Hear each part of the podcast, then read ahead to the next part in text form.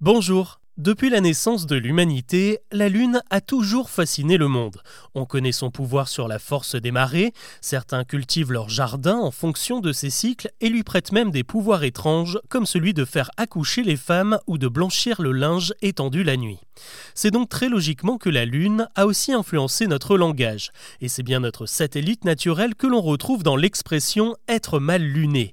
Et quand on est mal luné, c'est qu'on est de mauvais poils, agressif, irritable, ça montre bien que dans la croyance populaire, la Lune est plus qu'un gros caillou qui gravite autour de la Terre. En l'occurrence, elle serait capable de modifier nos humeurs.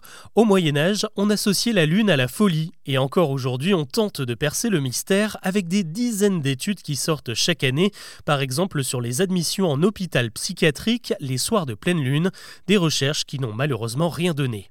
En revanche, si la Lune est autant associée à notre état psychologique, c'est peut-être parce que c'est le seul astre dont l'apparence change dans le ciel. Qu'elle soit pleine, en croissant ou nouvelle, elle change de visage au fil des nuits, et c'est ce qui a inspiré un autre mot bien connu de la langue française, lunatique. Et oui, ça vient bien de là, quand nos émotions font le yo-yo, c'est exactement comme la Lune qui n'a jamais deux fois la même forme d'un jour à l'autre.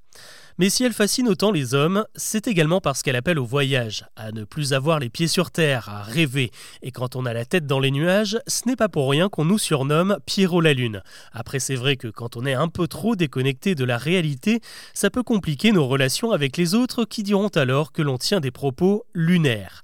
Pour être à peu près complet sur le sujet, il faut aussi préciser que notre satellite a également donné son nom à un petit accessoire qui permet de mieux le voir, la lunette, ou même les lunettes qui doivent simplement cette dénomination à leur forme ronde.